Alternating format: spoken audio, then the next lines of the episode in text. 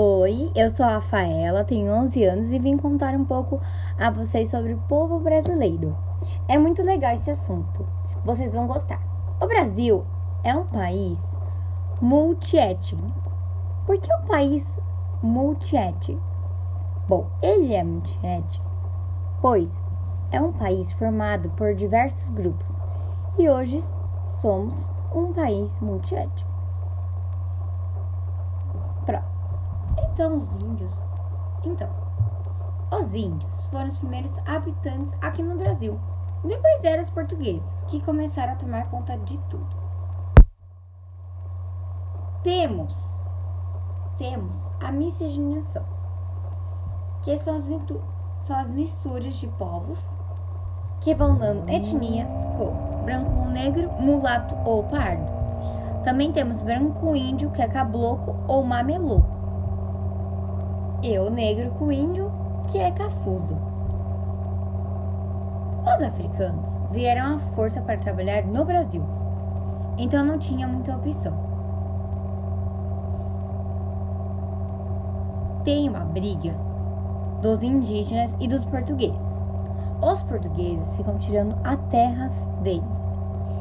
E isso não é só de antigamente, e hoje eles ainda continuam. Aprendemos dois mapas que o professor ensinou nas aulas: terras indígenas desmarcadas e outras áreas atropizadas. Ambos os mapas falam a respeito dos brancos, que quanto mais o homem branco se instala menores, se instala, menores são chances de sobrevivência dos indígenas, pois esses homens brancos criam leis para os interesses etnias brancas e historicamente a desrespeito indígenas.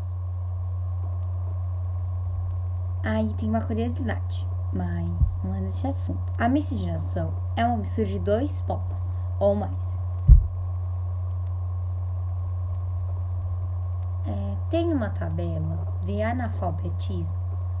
O número que mais tem analfabetismo funcional é a raça preta. Esse grupo de pessoas que são analfabetas funcionais não conseguiriam ler uma carta mais complexa, pois possuem menos de 4 anos de estudo.